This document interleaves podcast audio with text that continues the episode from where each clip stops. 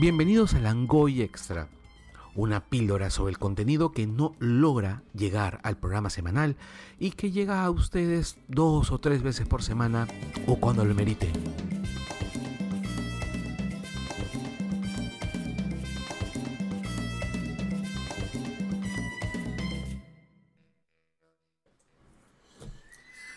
Hola a todo el mundo. Eh, este es un extra bastante especial. Eh, estamos Javier Martínez, ¿Qué tal? Hola. está Michael Calderón ¿Qué tal? ¿Qué tal? y bueno, soy yo, que soy Carlos Berteman. Eh, nos hemos juntado porque hace unos días hemos visto El Irlandés, que es esta película de, que ha hecho Netflix con Martin Scorsese y un reparto realmente impresionante. Eh, ha juntado a, a toda la primera línea ¿no? de, de actores que han trabajado con él en películas de gángsters. Así es. Y sumado a Al Pacino, que en realidad uno se pregunta por qué tardó tanto tiempo en trabajar con, con Scorsese, ¿no? O sea, uno ya lo termina viendo en el irlandés y lo que le pasa por la cabeza es por qué recién se han juntado en este momento de su vida con una carrera tan larga de No, ambos y que no hayan podido coincidir en ningún proyecto, eh, eh, es algo que después de ver la película uno no es que lamenta, pero le termina de llamar la atención. Sobre todo porque parece, en la película parece que todos están absolutamente cómodos. O sea, yo no veo a nadie en esa película que tú digas, pucha, el papel no le quedó, no le quedó eh, no se sentía cómodo, estaba fuera de lugar. eh, qué lástima que lo eligieron a él y no a otro, ¿no? O sea, a todos tú los miras con pez en el agua. Y tiene una super química. Y no, y en un momento, la misma película te hace pensar, oye, pero fácil hay una película de Scorsese que ya han salido los tres, ya, o sea, te alucinas, ya. Y en un momento decía, pero en una película ya los tres. Claro, da, la- salido". da la Te da impresión por la química que hubiesen actuado juntos siempre. Sí, y es, y, y, bueno, es algo que surgió cuando se reveló de que iba la película y el cast. Eh, es un gusto ver a Pacino y a De Niro juntos en una película que está a la altura de lo que ellos siempre han podido dar, ¿no? O sea, ambos han tenido una carrera en la que en los últimos años ellos mismos han reconocido que han hecho películas malas porque ellos, eh, al menos Pacino ha dicho que le gusta verlo como especie de retos, de meterse en películas malas porque él piensa que las puede levantar. No me parece que lo hace por el cheque, pero necesita justificarse artísticamente. Eh, y en el caso de De Niro también por momentos es similar, ¿no? O sea, ha hecho...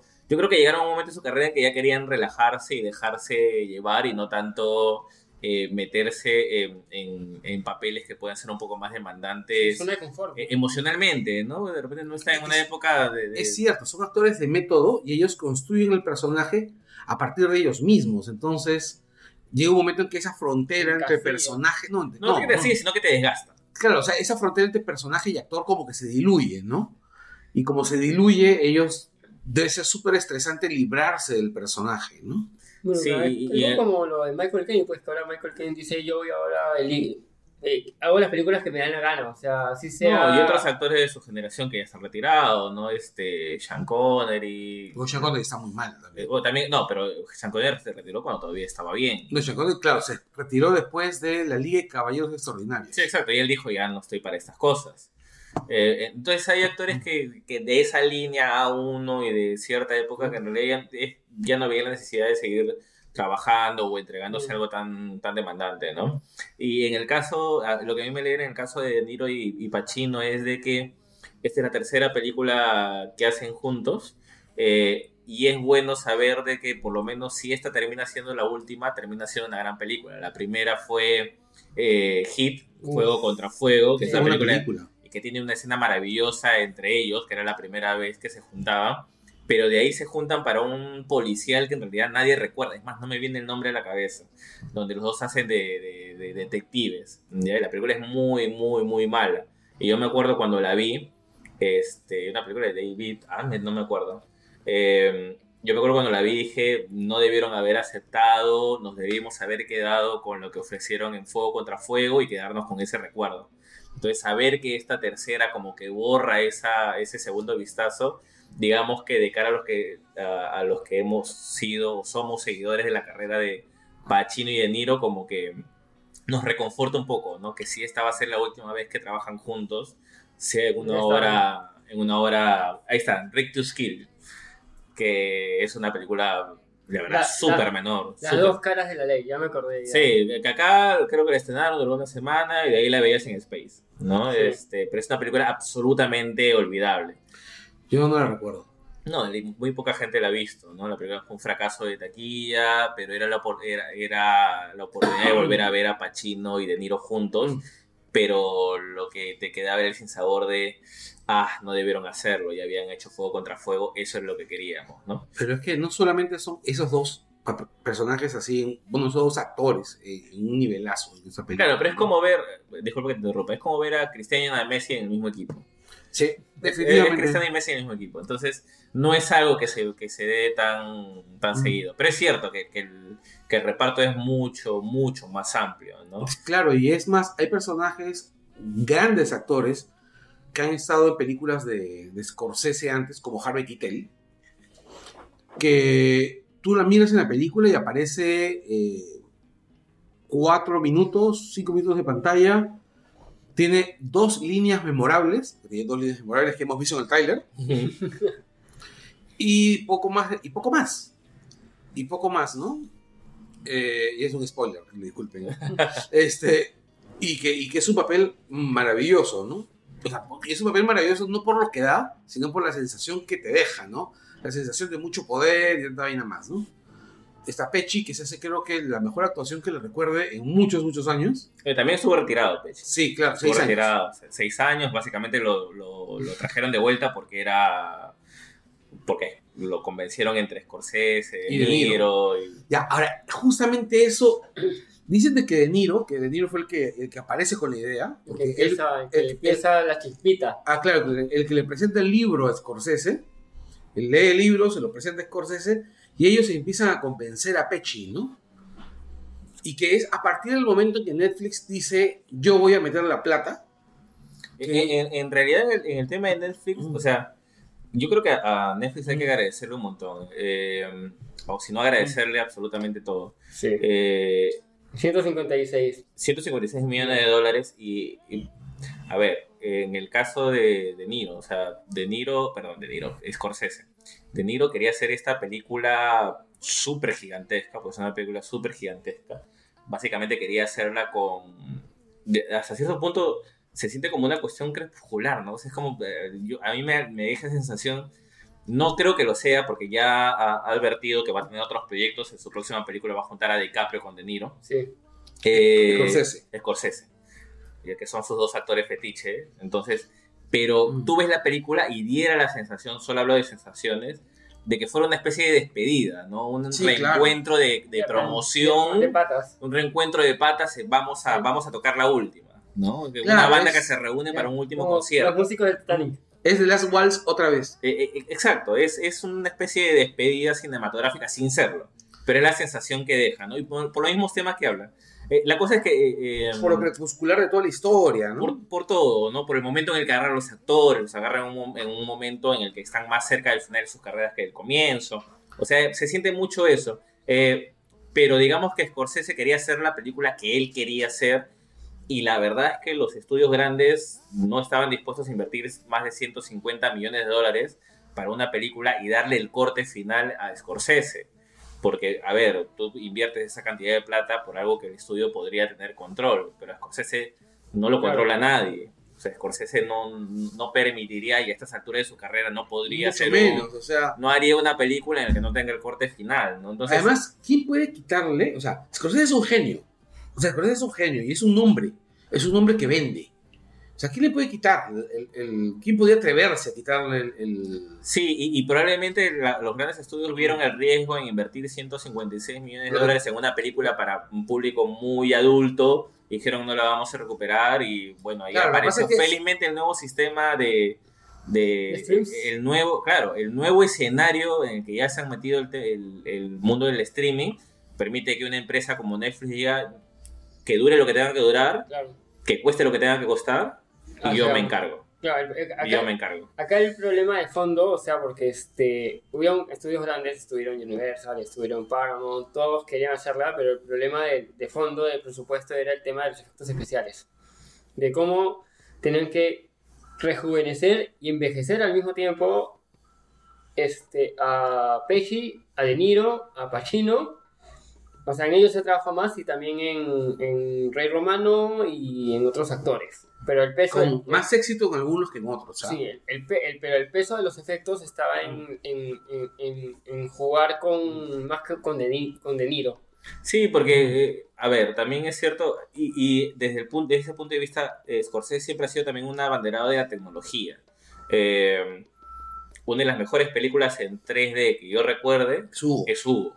No, Sí, aparte, el manejo de Steadicams en los 90, de, de- de cámaras muy pequeñas, es también esa bandera Scorsese. Recuerda esa escena de Buenos Muchachos, de La Goodfellas. entrada, eh, Exacto. la entrada así- restaurante. Exactamente, esa entrada es imposible, hubiera sido imposible con una cámara grande. Una, con una Panavision. Claro, con una- de, ese, de ese entonces. ¿no? Sí, porque se habla Mm. mucho de Scorsese, del narrador, del creador, de- de- de- del autor, pero Scorsese siem- nunca ha estado tan lejos del tema Tecnológico. tecnológico, o sea, siempre lo ha tenido muy presente. En El Aviador de repente eh, eh, no es la primera película de grandes efectos especiales en las que él, Sí, él trabaja, es muy, es muy ambicioso.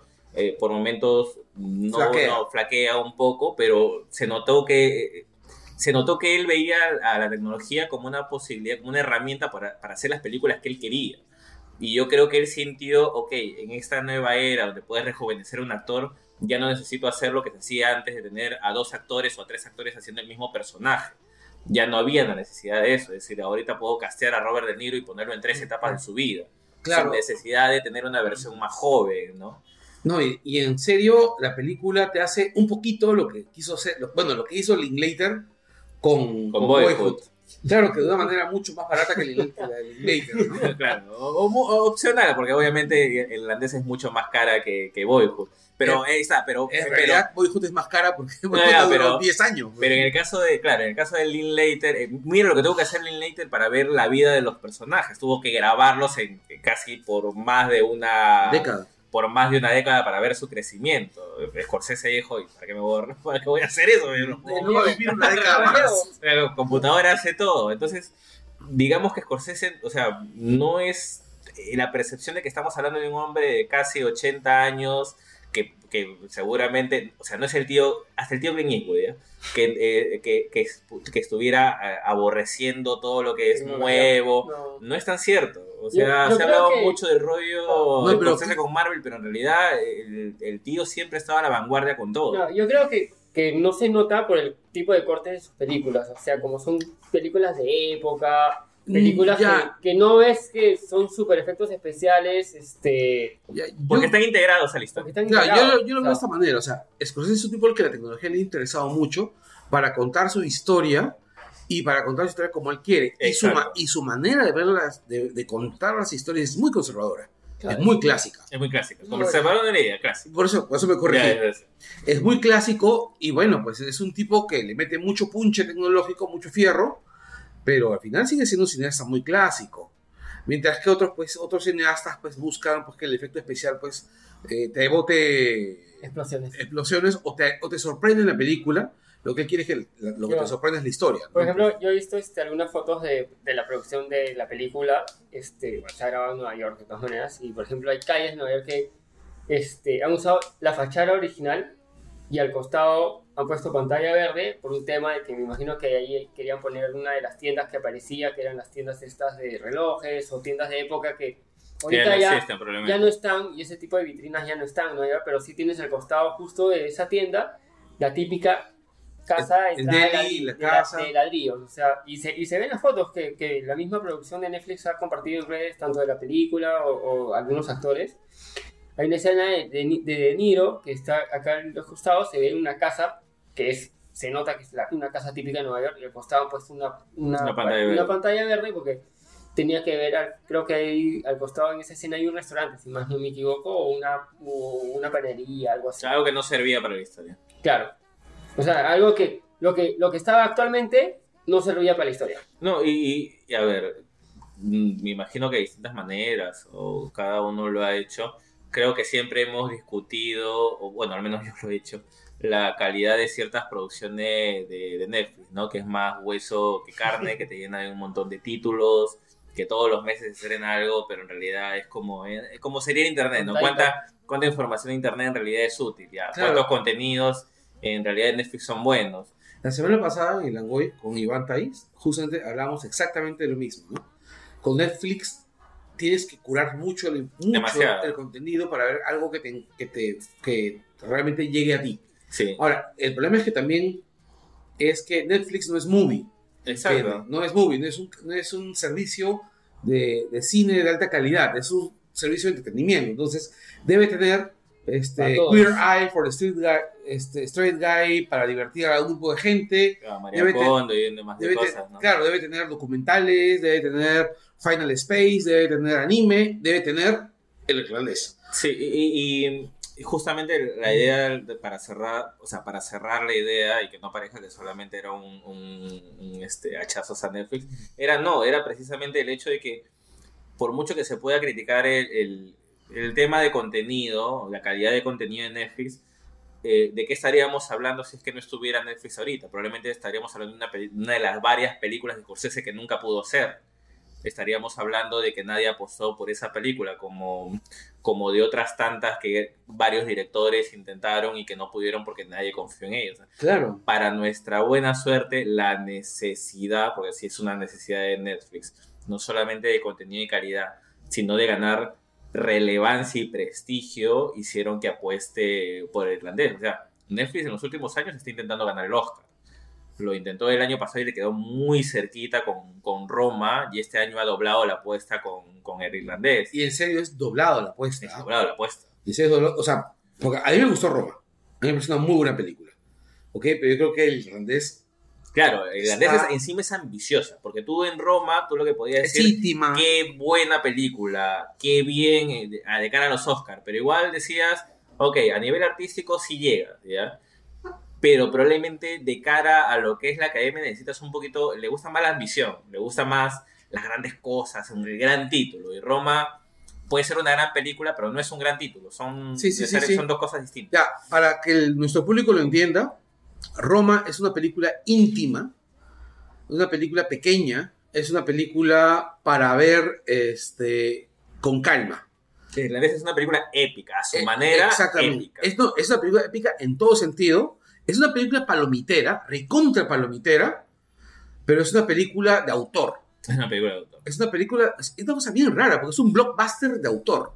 Sí, es una película con grandes nombres, con una gran historia que ocurre en un montón de tiempo, con una gran inversión. Es decir, No, o tú sea, haces, o sea, si tú tuvieras, no sé, pues una especie de tabla con todos los checks que tienes que hacer para ganar un Oscar, el, Irlandés cumple con todo. o sea, tiene una gran foto. Tiene una gran foto. Técnicamente es impecable. Ya, tiene una gran música. Una gran música. Tiene una gran música. Tiene hasta unos títulos de, de entrada. Edición. Una edición La edición. es, es monstruosa. Y es algo que yo, a mí me alegra el que se que hable tanto también el tema de la edición en el caso de irlandés, porque yo a veces yo creo que se entiende el tema de la edición como el, el menos es más, ¿no? Que el editar es cortar, cortar, cortar. Y acá estamos hablando de una película de tres horas y media que tiene un muy buen ritmo, a pesar de su ritmo eh, paciente en muchos momentos. Y aún así no se hace aburrida, larga, Es que- tediosa. Y es eso que- es mérito de edición. Ya, y es que El Irlandés es una película lenta, ¿sí? Pero es una película, no, no es una película lenta, me corrijo, es una película parsimoniosa. Ujú.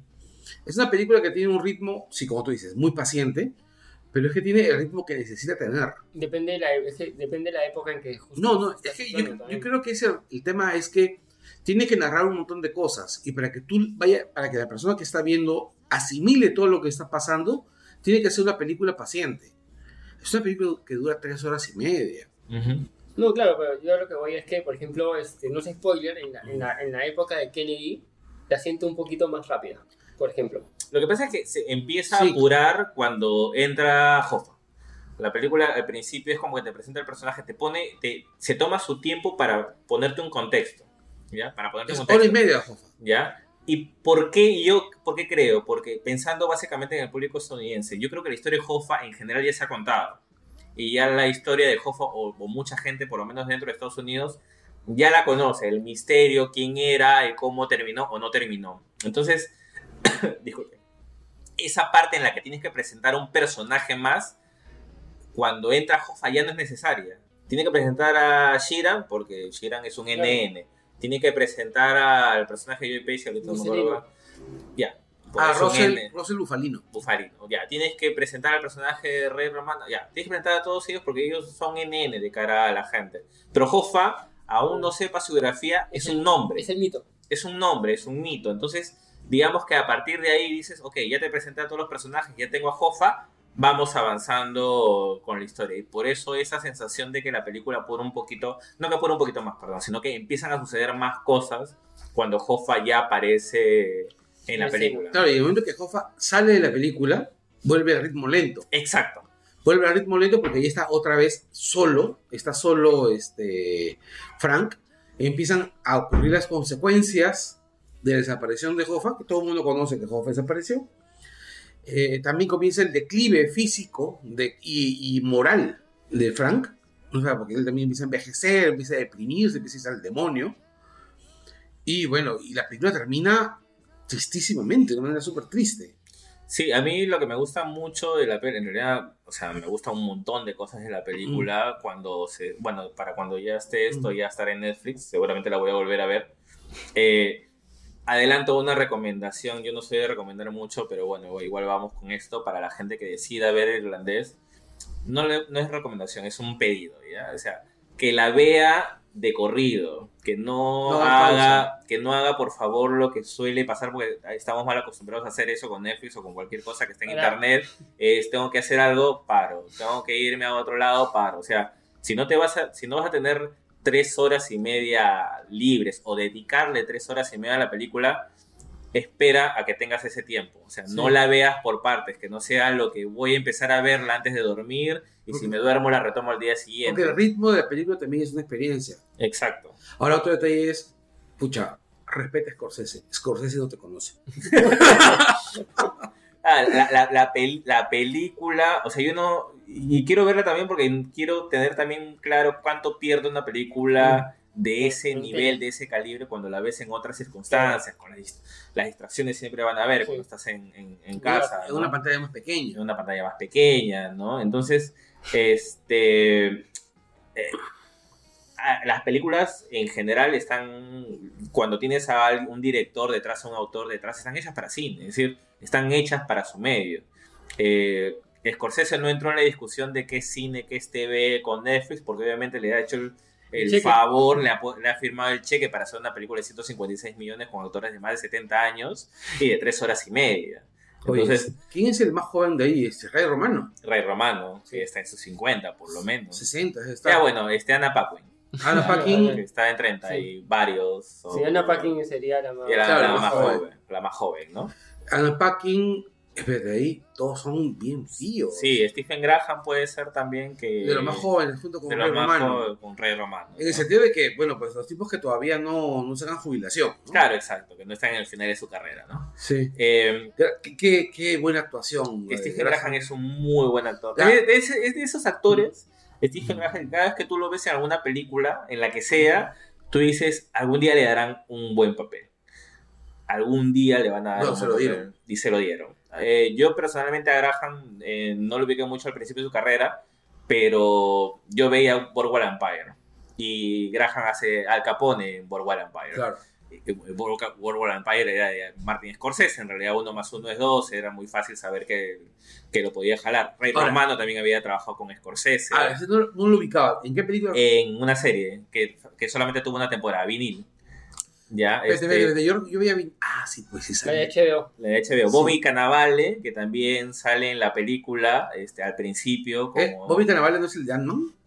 Claro, él también sale en el Claro, claro, al principio. es, él es skinny. Exacto. Skinny. Ya, él también trabaja en vinil con Claro, Romano. claro, Entonces, el- Entonces, o sea, aún con, con nombres que no son tan conocidos o tan populares, o en todo caso que no son nombres asociados A al Scorsese. cine académico. Al cine, al cine más, perdón, no académico, el cine más de autor. más de autor, pero sí son relacionados a Scorsese. Ya han trabajado con Scorsese, con Scorsese antes, de repente. Bueno, este, cuando Graham llega a Boardwalk Empire, este, Scorsese ya no dirigía Boardwalk Empire, solamente era productor ejecutivo. Pero Bobby Cannavale sí había trabajado en vinil porque el piloto de vinil lo hace Scorsese. y Bobby Cannavale era el protagonista de, de Vinil, ¿no? A la serie no le va tan bien, pero digamos que ya, No, ya sí, lo eh, conocía. ¿no? Aparte la serie es muy buena, así la recuerdo. Sí, y, y bueno, en el caso de, de Graham, o sea, mientras yo veía su actuación decía, si no, o sea, el, el Capone, el, o sea, el, el Capone que, que hace Graham en Boardwalk Empire era obviamente mucho más eh, fronterizo, mucho más abierto, mucho más, más Bien, ruidoso, No, ¿no? se parecía, no se parecía en nada al de, al de, De Niro en. No, no se parecía, no se parecía. De Niro más bon vivant. Exacto. Este, ¿sabes? Aquí me recuerda un poco, me recuerda un poco al de, al de, al de Al Pacino en Cara Cortada, porque al final de cuentas Cara Claro, Cortada es, Es, es, es es Al Al Capone, Capone, es Al Capone Capone. latino, o sea. Sí, pero bueno, en el caso de, de Graham, igual tú veías, decías, ok, ya, ya tienes claro por qué Scorsese, por qué Scorsese lo llamó, ¿no? Entonces, vo- volviendo al anterior punto, es decir, el tema con Netflix es que gracias a esta guerra que hay entre el streaming y el cine y quién invierte más y quiénes están empiezan en esta carrera por ganar un Oscar y la desesperación y que se viene Disney Plus y yo quiero ofrecer un poco más de contenido de calidad o quiere empezar a, a presentarse con, con, con Diferenciarse. esa mane- diferenciarse de esa manera es que tenemos una película como irlandés, ¿no? En otras circunstancias estaríamos hablando de un proyecto que nunca se dio. Ahora, yo me a pensar, ya entrando en película, eh, hay un montón, yo he leído un montón sobre la pela, ¿ok? Hay un montón de gente que dice, y yo estoy de acuerdo con ellos, que esta película tiene las mismas sensaciones que deja este, Goodfellas, que es básicamente una, un retelling de Goodfellas, solamente que más, cre- más, más crepuscular. Eh, Pimentel dijo que esta película está enlazada con Silencio. Yo la siento más enlazada con Silencio que con Goodfellas. A mí, ¿sabes, ¿sabes lo que pasa con, con Goodfellas? Yo siento... yo- para mí son películas distintas. ¿ya? O sea, es decir, tienes todo el tema de la mafia, que, que siempre es seductor el tema de la mafia, ¿no? Esas cosas que no conoces ¿Ya? y que están por detrás. Pero a mí me da la sensación de que eh, Goodfellas es una película de sobre lo que pasa, eh, o sea, sobre un tema, es decir, sobre Un la vi- sobre un episodio, sobre la vida, de- no es tanto la vida de este personaje, son las cosas que le pasan a este personaje. Es una película de argumento, centrada más en el argumento. En cambio, yo siento que el irlandés es una película de personajes. Es una película enfocada en, en personajes, en que tú conozcas al personaje. Es decir, lo que tú vas viendo en la película Es un estudio de carácter. es un estudio de carácter. O sea, este presenta el personaje de Robert De Niro, desde que no es, desde que no es absolutamente nadie.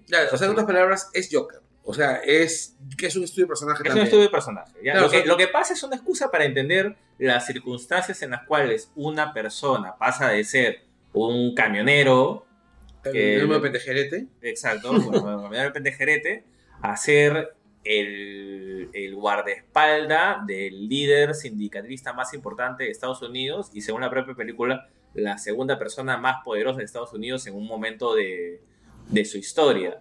Y empieza a ser un... Cómo esta persona que empieza a arraigar poder, porque se convierte en una persona poderosa dentro de la propia película, empieza a, a cuestionar sus propias lealtades, a preguntarse a quién le tengo que ser leal, que es una pregunta, me parece muy paja de cómo la resuelve, y, o sea, cómo resuelve a quién termina, le, le termina siendo Porque leal. hemos, porque hemos hablado, mira, de De Niro, hemos hablado de, del Pacino, hemos hablado de Romano, hemos hablado de Cannavale, todo, pero no hemos hablado nada de, de Tío Pesci. ¿De quién regresa? Y no son tan regresados en un gran papel, sino que te ha hecho un, te ha hecho un papel totalmente distinto a lo, que, a lo que suele hacer. Es un papel lleno de silencios, lleno de miradas, es un papel muy contenido. Es un papel de un personaje extrañísimo para lo que estamos acostumbrados en, Pesci, ¿no? Es un- en un momento, o sea, yo, yo sentía que era, que, que era un gángster cómico. O sea, es un, o sea, es un gángster que tiene todo el poder, pero quiere, que tiene un lado de comedia, como que quiere ser gracioso con sus amigos. En el irlandés. Sí. Ya, yo lo veía como una persona buscando aprobación.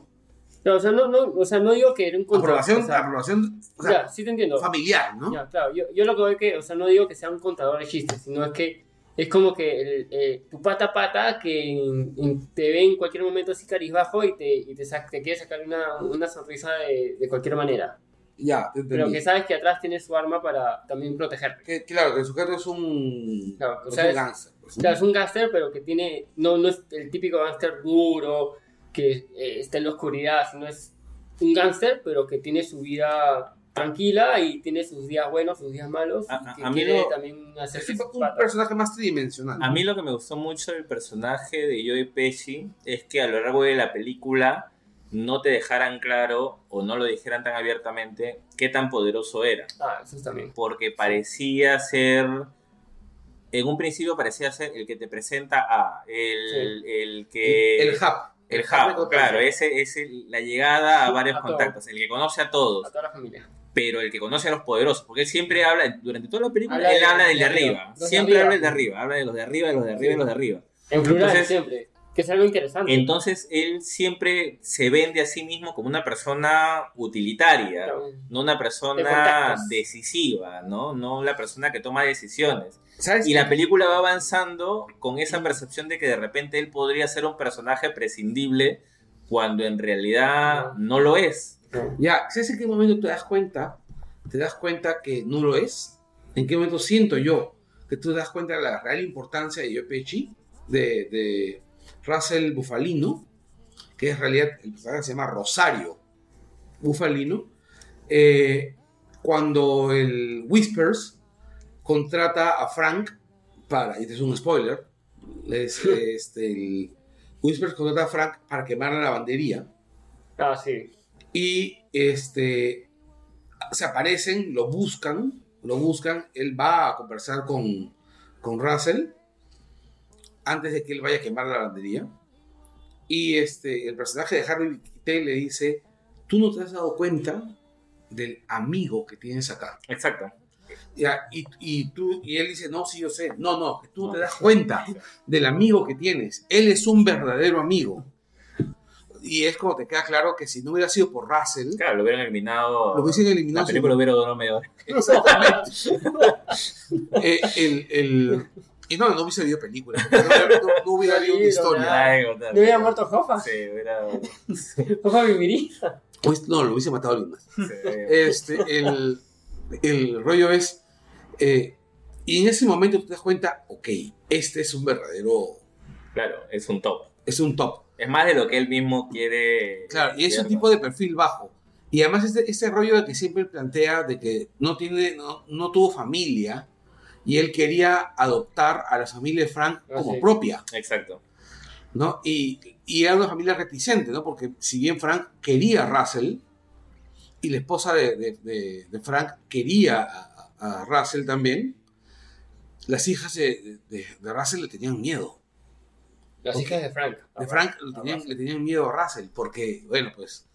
Este, y Frank lo dice más adelante, ¿no? Se llamaban Skinny, Razor, Rocco, Deadleg, una vaina así, ¿no? O sea, tenían nombres realmente complicados, ¿no? Nombres de mafioso.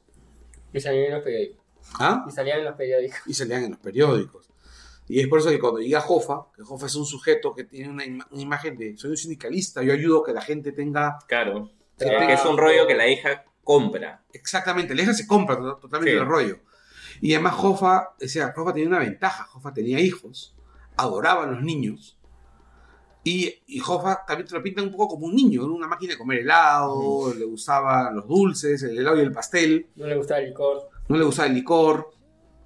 Entonces te lo pintaban pues como un personaje que podía acer- acercarse a la familia, ¿no? Y se convirtió en parte de la familia. Es por eso que no le perdona este que, no- que- que la hija de Frank, ¿cómo se llama la hija de Frank? Peggy. Peggy, no le perdona que no haya llamado a, a- a Joe, a Josephine, el día que desaparece Jofa. Que ah, hay muchos ha discutido sobre el- la participación de Anna Paquin en, en la película. Y antes de grabar, justo una de las cosas que conversábamos era de que yo, por lo menos, yo estoy del lado de que de quienes eh, encuentran muy justificada su participación y su, ele- y su elección para el Sí. papel, porque en realidad un papel que probablemente en manos de otro director hubiera caído en cualquier actriz, porque la percepción que da es que en realidad no hace absolutamente nada, tiene seis palabras a lo largo de la película, eh, seis palabras que encima se repiten, porque, porque pregunta, creo que pregunta por qué, eh, eh, como tres veces. ¿O qué vas a hacer, papá? Exacto. Entonces, eh, y la elección de Paquin básicamente para juzgar a los personajes a partir de las miradas, porque ella es como una especie de juez durante la película, Totalmente. eh, no creo que se, que, de- que se pudo haber, se le pudo haber dado a cualquier actriz eh, NN sin, con- o con pocos recursos actorales. Necesitabas a alguien a Sí, quien una pude- actuación física, es más. Ne- necesitara- necesitabas a alguien que cuando tú vieras que hicieras eso, pudieras recordarlo. ¿Ya? Y, la- y- yo creo que para nadie ha sido, eh, o sea, no ha quedado, no ha pasado desapercibido el tema de las miradas de la hija, tanto a Jimmy como a, como a Frank, ¿no? O sea, es muy obvio eso, y eso te habla también de, la quedo- propia actuación de Paco. ¿no? Yo me quedo con esa imagen cuando Frank va a salir en la madrugada, después de haber elegido pistolas, y le dice, este, Alan Paquin le pregunta, ¿a dónde vas papá? Me voy a trabajar. ¿No? Y, este, y, y- y ella lo mira mientras él cierra la puerta y se va, ¿no? Sí, y, y justamente, o sea, eso ya es en la parte final de la película. A mí, la otra cosa que también se habla mucho es del tema. eh, se habla- o sea, la película habla mucho de las lealtades, del legado, de, de las consecuencias de nuestros actos. Es decir, no es una película, no es una película de gastos cualquiera en la que eh, pasan cosas, muere gente, hay explosiones, hay asesinatos y Tiene- se glorifica, ¿no? Acá lo que, lo que tienes es un... core familiar. O sea, Sí, llega un momento en que Frank tiene tres, tiene tres familias. O sea, tiene la familia que, que enlaza con, con Russell, la su familia propia, o sea, su primera esposa, sus hijas, luego su otra esposa. Y se llevan bien las dos esposas, ¿no? Sí, y Sí. luego la, la otra familia que, que se crea con la entrada de, de Hoffa. Por Y- un tema de que él tenía este bastante. eh, comprendía bastante a Hoffa por el tema que él también había sido sindicalista, camionero. Y familias que Estaba- va perdiendo una a una Claro, por sus propias Sí. decisiones. Es decir, llega un momento en que las propias, vamos a hablar de las tres familias que, que tú has planteado, las tres familias llegan a un punto sin salida en la que una le empieza a reclamar lealtad a la otra. Él, él pierde a Joe y Joe le dice, me vas a volver a llamar, ¿no? Ya, a- ahora parece, esto es un spoiler, ¿no? Este, y, y nunca se sabe si Frank la vuelve a llamar.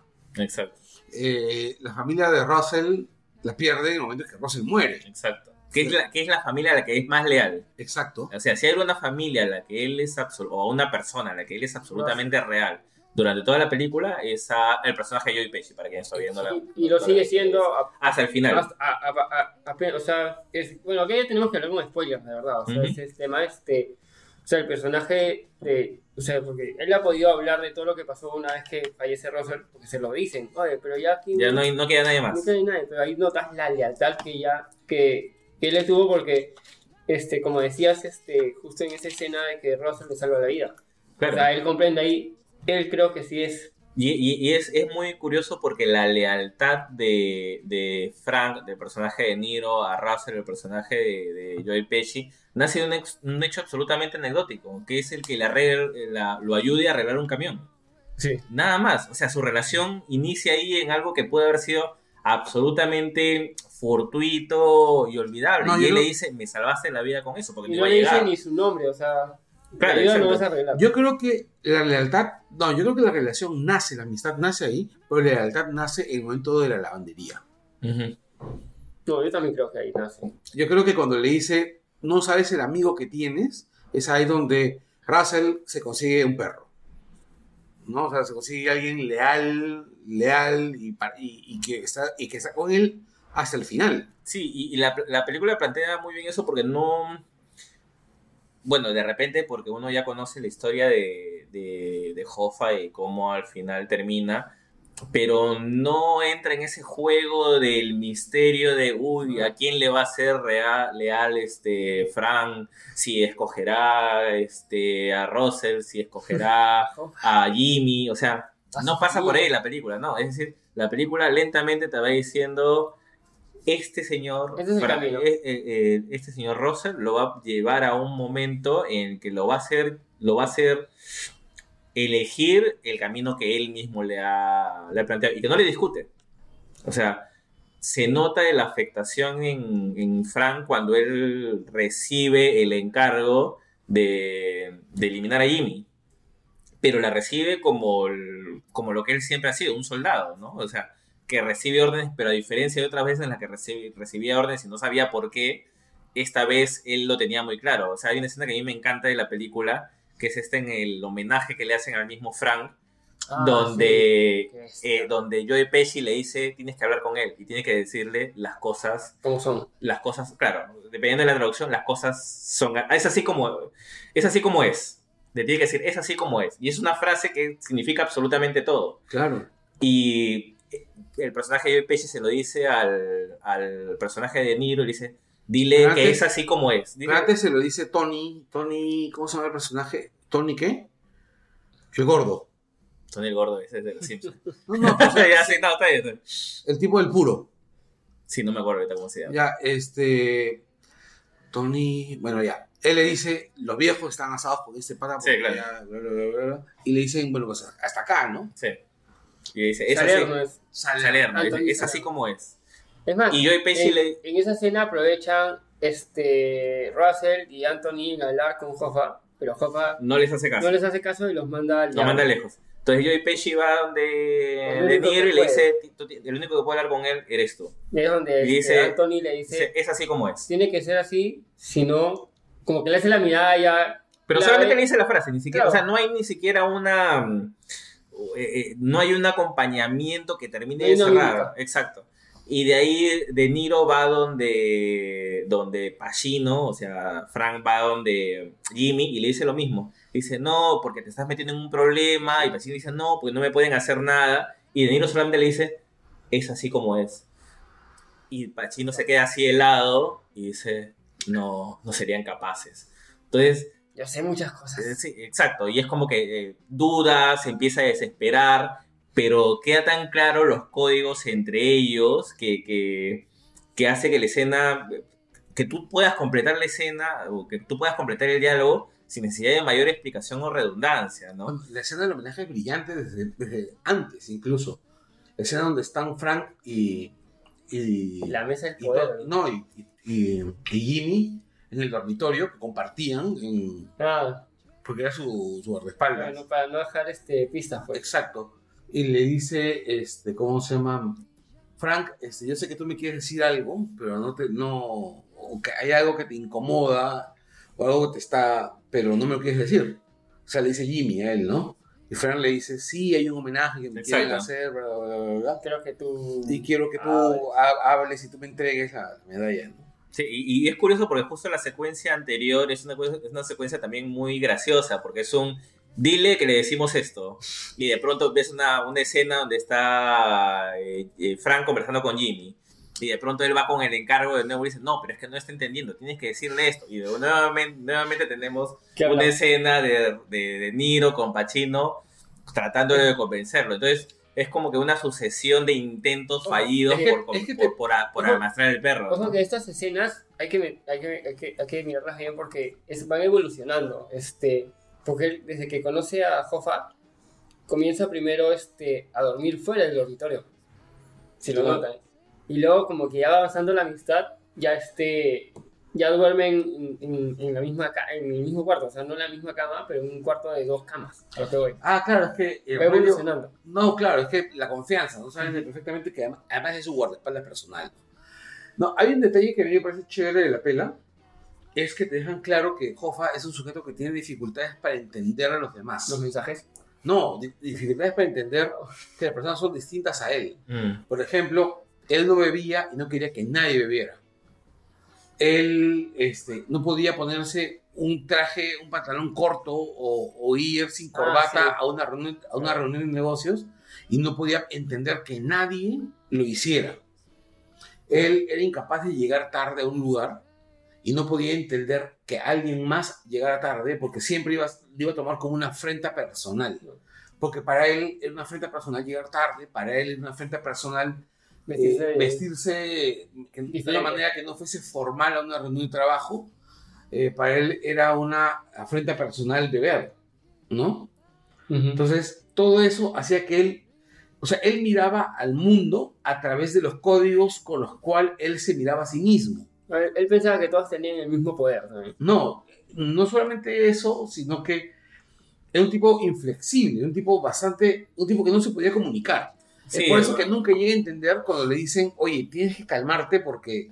Claro, y hay, es- hay una escena también no- notable donde Pacino es, es Pacino, pero bien dirigido, que es en la que Jimmy empieza a reclamar a toda la gente con la que trabaja y les empieza a gritar y a hablar mal, y de pronto el personaje de Niro se va y dice, Sí, bueno, pero yo no puedo permitir que me hables así, mejor me voy. Y Pacino le dice, no, pero es que no estoy hablando de ti, no estoy hablando de ti, tienes que es entender. Dice, no, pero Es si yo estoy, pero si yo estoy ahí, pero no, no les estaba, es hablando a ellos, no estaba hablando contigo y le pone el saco y le dice que lo espere. Entonces ves una versión mucho más vulnerable del personaje de. Jimmy y una confraternidad que lo diferencia de las relaciones que tenía con otras personas, ¿no? Claro, y es, es a mí par- particularmente me resultó muy entrañable este Jofa. Sí, y, y por eso también uno se las huele, uno sabe cómo va a llegar esa escena, pero justamente es, esa eh, confraternidad, esa hermandad, más creo que es más exacto decir eso, que se siente entre ambos personajes, es la que hace más dolorosa la escena en la Sí. que en la que En lo que ocurre. en la que Frank tiene que encargarse de lo que tiene que encargarse, ¿no? Sí. Este, y, y es justamente a lo que podría terminar resumiendo todo lo que es la película, ¿no? Este tema de, de a quién uno decide ser leal o cuál es el legado que uno quiere dejar en, en su vida, porque Frank al mismo tiempo que toma, que acepta ese, eh, eh, hacer ese encargo, él en ese momento también se da cuenta que no hay marcha atrás y que va a terminar por marcar el resto de su vida. El en el gran arrepentimiento que lo acompaña hasta el fin de su vida está marcado con esa decisión y no con ninguna otra que haya cometido antes. Nada de lo que ha hecho absolutamente antes o después reemplaza a lo que fue ese momento de quiebre en, su en, en la película, ¿no? Que es el momento en el que termina de separarlo de su familia, en la que su hija lo aborrece, en la que se queda solamente con, con Russell, a quien después va a perder, eh, y que termina en esa búsqueda de Frank de encontrar algún... eh, al mismo tiempo que busca perdón, se prepara para el fin de sus días, ¿no? Y, y es, y es una cuestión que justo cuando hablábamos de a qué película se emparenta, que de repente, o sea, a ver, ya vamos a hablar también más de una vez acá, o sea, eh, Scorsese es una, es una persona que está emparentada con el, con el catolicismo, entonces, pero lo que a mí siempre me ha gustado de Scorsese de cómo enfoca el catolicismo, o la religión en general, es de que él no le enfoca de un punto de vista... Eh, exacto, lo que él, él lo hace cuestionando siempre. Él lo hace cuestionando siempre. Cuando dirigió Silencio, cuestionaba la, eh, eh, esta idea de por qué una religión, en este caso la católica, tenía necesidad de imponerse en una cultura que le podía ser extraña. Se plantea esa pregunta. En la última tentación de Cristo se plantea el qué hubiera pasado si esta persona en realidad hubiera sido un humano más, si, tendrí, si sería merecedor de todo el seguimiento o de ser el fundador de una religión que dura hasta hoy. Se plantea esa pregunta. De acá lo que se plantea es si basta, en, bajo las reglas de la religión que él sigue, pedir perdón. Si alcanza con eso. El personaje de Frank en sus últimos días prácticamente se la pasa rezando con un padre que lo visita cada cierto tiempo y esperando que en alguno de esos tantos rezos encontrar una paz. una paz que nunca encuentra. O sea, la busca todo el tiempo, trata de, de encontrar esa, esa, eh, ese perdón, esa redención que nunca le llega. Y yo creo que él se convence que no lo va a llegar nunca es en ese momento en la agencia bancaria, ¿no? Uh -huh. Cuando busca a su hija. Cuando busca a su hija, sí. Eh, hemos destripado casi toda la pela. hemos destripado casi toda la pela. Eh, yo solo voy a terminar diciendo una cosa. Es, si tienes que ver una película ahorita, es esta. Sí. Es esta. O sea, eh, existiendo Huérfanos de Brooklyn, ¿no? Uh -huh. En cartelera. O sea, eh, no, fíjate. brillante. Este, yo creo que Scorsese en este nivel no lo hemos visto desde hace muchos años. No sé si hace muchos años, porque, bueno, a mí me encantó Silencio, y estamos hablando de hace tres A- a- años. mira, a mí me encantó Silencio, pero me parece que esta película es muy superior. Puede ser, todavía lo tendré, tengo que procesarla. Pero, o sea, estamos hablando de una de las mejores películas de la carrera de Scorsese y eso siempre va a ser palabras mayores. Una buena película de Scorsese ya son palabras mayores. Ya, lo que pasa es que Una de las mejores películas, estoy hablando de irlandés, en la carrera de Scorsese, estamos hablando de algo que no, no, no amerita ningún cuestionamiento. ¿no? Ya, lo que pasa es que Scorsese forma parte de esa línea de, de- de directores, de, de creadores, de autores, que, cuyo nivel medio es jodidamente alto. Exacto. O sea, es Clint Eastwood. Eh, mira, hasta el mismo Spielberg. Hasta Spielberg tiene un nivel alto para la media, ¿no? Eh, entonces, una película buena de ellos, una película mediana de ellos es una película buena. Y una película buena de ellos, para su estándar, es una película extraordinaria para cualquier otro, ¿no? O sea, yo quisiera ver pues, a, a directores más pequeños Sacándose algo así. sacándose algo así. O sea, por ejemplo, ¿no? Este Michael Apted, que es más pequeño, mucho más pequeño, mucho, muy menor, y que también ha hecho policiales. Ujú. Y no va a llegar. De palma. Exacto, siempre hay, o sea, el, el nivel de Scorsese, o sea, en las últimas semanas creo que se habló demasiado del tema Marvel, Scorsese. Bueno, en realidad si alguien puede decir lo que quiera, no necesariamente como si- y uno asumirlo como si fuera mantra y una cuestión de hay que hacerle caso, pero yo creo que uno tiene una voz autorizada para hablar de absolutamente lo que se le da la gana en, en- en torno a esto de, de- ¿Del cine? del cine es, es, es- es Scorsese, ¿no? Entonces, y cuando apenas unas semanas después de que se haya iniciado esa discusión, te tira a la cara una película como el irlandés, tú tienes que decir, ok, de esto. Sí, O sea, es que, no sé. bueno, sí, pues eh, la próxima película de Scorsese sale un año y medio, dos años, ¿no? Sí, creo, o sea, todavía no han empezado. Claro, eh, mira, yo solamente agradezco que, es- que, que alguien como Scorsese siga en actividad. Ya tan alto nivel. Eh, es que eso ya no me sorprende. Es que eso ya no me sorprende porque, mira, ¿cuántos directores muy mayores siguen con ese nivel? Claro, el mismo Eastwood, pues, ¿no? Eastwood, o sea, que no dejan de trabajar y siguen, siguen con esa búsqueda constante de contar historias. no, es... Recuerda a John Ford. John Ford dirigió hasta viejo. Hasta viejo. Hasta viejo, viejo, viejo. Y el nivel era alto. era altísimo, claro. O sea, yo creo que ahí simplemente la, la experiencia es clase.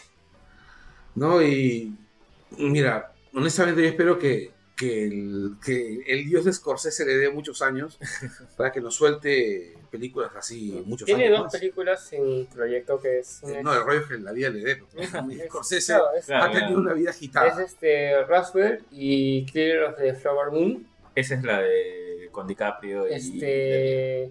Bueno, tiene 77 años y vamos a ver qué pasa. Algo- algo- lo que a mí me interesa es que este todo este tema del, del, del stream y bueno las producciones que hay Ujú. atrás de Netflix, Amazon, de todas estas este, nuevas productoras Sí, que claro. son productoras, o sea, exacto. este y que Scorsese haya logrado hacer esta película porque es una película ya es, es un clásico, o sea ya sea para televisión o para la pantalla grande, este, ver si otros, otros este, directores de otros directores de la talla de él este, aceptan, Bueno, en realidad, meterse. es que en realidad lo que ha hecho Netflix muy bien en los últimos años es buscar entre los directores talentos o nombres que querían hacer películas que otros estudios no hubieran aceptado no hubieran aceptado hacer, o sea, bueno, Yo creo que esa, esa chamba la ha hecho bastante bien Netflix. Es decir, el mismo, es, ah, regresando con una conversación que tuvimos el año pasado, el mismo Cuarón dice, o sea, si no hubiera sido por Netflix no hubiera hecho Roma. Y estamos hablando de una película que ganó 5 Oscars, Claro. que estuvo a punto de ganar Mejor Película, que fue entre las dos o tres mejores películas del año pasado. Eh, entonces, estamos hablando de películas que no se hubieran hecho. Claro, incluso este mismo Noah Weinbaum. Claro, Noah Baumbach, también que Sí. tiene este, eh, una historia de matrimonio que también se estrena en cines esta semana, o sea, a partir del 28, está en cines y de ahí viene la de Fernando Meireles, Los Dos Papas, o sea, son, son varias películas que probablemente no se hubieran hecho si no fuera por esta este ansia de Netflix de poder ganar prestigio o esta guerra de los servicios streaming, ¿no? O sea, Por mí que siga la guerra. Exacto, por mí que siga la guerra. Y si tienen que existir Casa de las Flores, Casa de Papel, para que, para que estas otras películas, Oye, estas pero- otras producciones se pero hagan. también hay buenas miniseries que Sí. están cogiendo. O sea, por ejemplo, ha cogido Ministerio del Tiempo. Ah, Pero eso ya existía, pues. No, No, O sea, no es- pero la, es- resca- la ha rescatado. Ah, ya. La ha rescatado. Va a financiar la cuarta temporada porque Televisión Ajá. Española ya había, dicho- había Ya no. decidido votarla. Y la va a lanzar por todo lo alto. ¿ah? Sí, sí, o sea, hay una búsqueda, esa búsqueda de contenido, Sí, de, está- de calidad, de prestigio, este, eh, de- sí está siendo beneficiosa, está que- empezando a dar sus frutos. Claro, ¿no? los nichos chiquitos lo que alimentan para hacer este tipo de. Sí, de o sea, y, a ver, no sé, qué debe ser. O sea, ahorita se dice mucho que Netflix está viviendo una especie de burbuja porque está invirtiendo mucho más de lo que está ganando. Bueno, pues, Eh, cualquier startup eh, los primeros años es así. ¿no? Ex- bueno, ya no son que- tantos primeros años, ya no son tantos primeros años en el caso de Netflix. Este, pues estamos hablando de Netflix que existía cuando estaba Blockbuster, Sí, así que tampoco es, tan, tampoco es tan, tan, tan reciente. Pero a lo que voy es de que es- deben ser los 156 millones mejor invertidos de Netflix en toda, Hasta el momento. En toda su historia. ¿no? Bueno, primero tenemos que saber si le da un Oscar, van a ser los mejores 156 millones. Hay que, eh, eso, bueno, yo hablo básicamente en este caso, Yo creo que está clarito por la calidad, por la calidad de película. Yo creo que de cara al Oscar, eh, todavía es muy pronto, hay películas que todavía no se han estrenado, obviamente, pero solamente pensando en las categorías en las que podría entrar el irlandés, yo creo que podría terminar siendo, no la ganadora, porque eso sí es muy pronto, más, pero sí la más nominada, sí la más nominada, Es que- de más- la No, es en más que, categorías. es que en serio, ver, en serio, en un montón de categorías, Sí, claro. Dirección. Eh, a ver, este, película, Ya. dirección, Mejor actor, actor de reparto. principal, Actor de reparto. actor de reparto que puede meter uno o dos. Puede meter Ya. tres incluso. puede meter, ya sería un poco complicado. No, pero me estoy refiriendo es que tiene Potenciales. potenciales. ya, a ver, director, eh, perdón, película, director, actor principal, dos o tres actores secundarios. Vamos a poner dos, ¿ya? Porque, de repente, para- porque no creo que meta tres. Estamos diciendo lo que podría meter, ¿ya? Tienes edición, tienes banda sonora, Foto. Edición- tienes fotografía, Edición de sonido. edición de sonido, sonido, Guión efectos adaptado. especiales, efectos especiales, guion adaptado. Ahí van 12. Solamente ahí van 12. Uf, Entonces, o sea, Vestuario. Vestuario. ya. Ya, hasta Poten- 15, potencialmente que tienes 15. tres, o sea, el año pasado Roma, si no me equivoco, tuvo 12 nominaciones Sí. y Roma es una película mucho más pequeña. Lo que yo creo aquí. Entonces acá potencialmente estamos hablando de da- por lo menos dos, ya, vamos a Trece. ya mira, siendo modesto, ya 10 nominaciones. Ya 10 nominaciones al Oscar, por lo menos. Es bastante para ¿ya? Y, y estamos hablando de una película que el único pero que yo creo que la academia le puede encontrar es el prejuicio eh, hacia Netflix. Nada Ah, más. de ocho, Es nada más. Sí. O sea, eh, lo único que puede, las- Todos los de premios le van a poner ese prejuicio. lo, único que puede separar al irlandés de ser el gran favorito al Oscar es el prejuicio contra Netflix. Nada más. La No, película claro. se ha defendido sola, sí. ha recibido las críticas positivas que iba, que iba a recibir, tiene un puntaje muy alto en Rotten, en Metacritic y en cuanto sitio encuentren. Entonces, no tiene, la película en sí no tiene pata coja. Es que, bueno, la gente que esté escuchando esto va a tener que, Que verla. que verla. En serio, sí, pues, mira, aunque es una palabra mayor, y todo el mundo lo ha dicho, o sea, no he escuchado a nadie que no diga que está entre las mejores de Scorsese. Sí, claro, es- es- hay muy poco por discutir ahí, ¿no? Sí, entonces, bueno, Claro, ahí lo que podrías discutir es qué tan alto entre las 3, 4 que podrías escoger. Ya ahí se convierte en una cuestión de gusto personal, pero que está bien arriba, sí, está bien arriba. sí, Sí, pues, mira, en Rotten tiene. De la crítica tiene 96% con 301 críticos y en audiencia tiene 86. Con Ya. 800, más de 800 personas. Ya, o sea, Rotten no, no, no, no, no confío tanto en Rotten. Metacritic es un poco eh, su. Este, eh, digamos que tiene una elección de críticos un poquito más. eh, no es tan amplia y su algoritmo es menos amable, por así decirlo. O sea, necesitas un poquito más de. O sea, la opinión tiene que ser mucho más clara en cuanto a su. En cuanto a positivo para tener un mejor puntaje. En cambio, Rotten es como que la duda favorece al atacante. Es- o sea, le da un poquito más de margen de, de error a favor de la película, ¿no? Entonces, este, eh, 94 En Meta. En Meta Ya, con bueno. 52 reviews y Sí. 8.7 Sí, o sea, es- es- personas con 159. Es súper alto, o sea, en realidad yo, yo en general confío mucho más en Meta por, por lo que digo, ¿no? O sea, tiene, digamos, discrimina mejor a, los, a los medios o críticos que escoge y, su modo de calificar las películas es mucho más severo. Entonces, un puntaje, por eso es que de repente tú puedes encontrar películas en Rotten que están en ochenta y tantos y cuando llegas a Meta están en cincuenta y tantos. Entonces, es, hay Bueno. una gran diferencia, ¿no? Disfruten el irlandés. Eh, hagan todas sus necesidades. de sí, veanla de corrido, por favor. Vean el corrido, este, no coman demasiada canchita, no comen demasiada gaseosa. Eh, disfrútenla, es una gran, gran pela. Mira, va. 27 de noviembre. Sí, ya, No, ya, ahorita, ya está. Ahorita, O sea, ahorita en ya este está. momento, el momento que esto está en línea, ya está, Ah, sí, ya está en la madrugada. Veanla. Pucha, no, yo sí sé que hay gente que la ve en la madrugada de todas maneras. O sea, son 3, horas y media. Listo. Veanla. Tres horas y media de película. Ya. Chao, chao. Chao.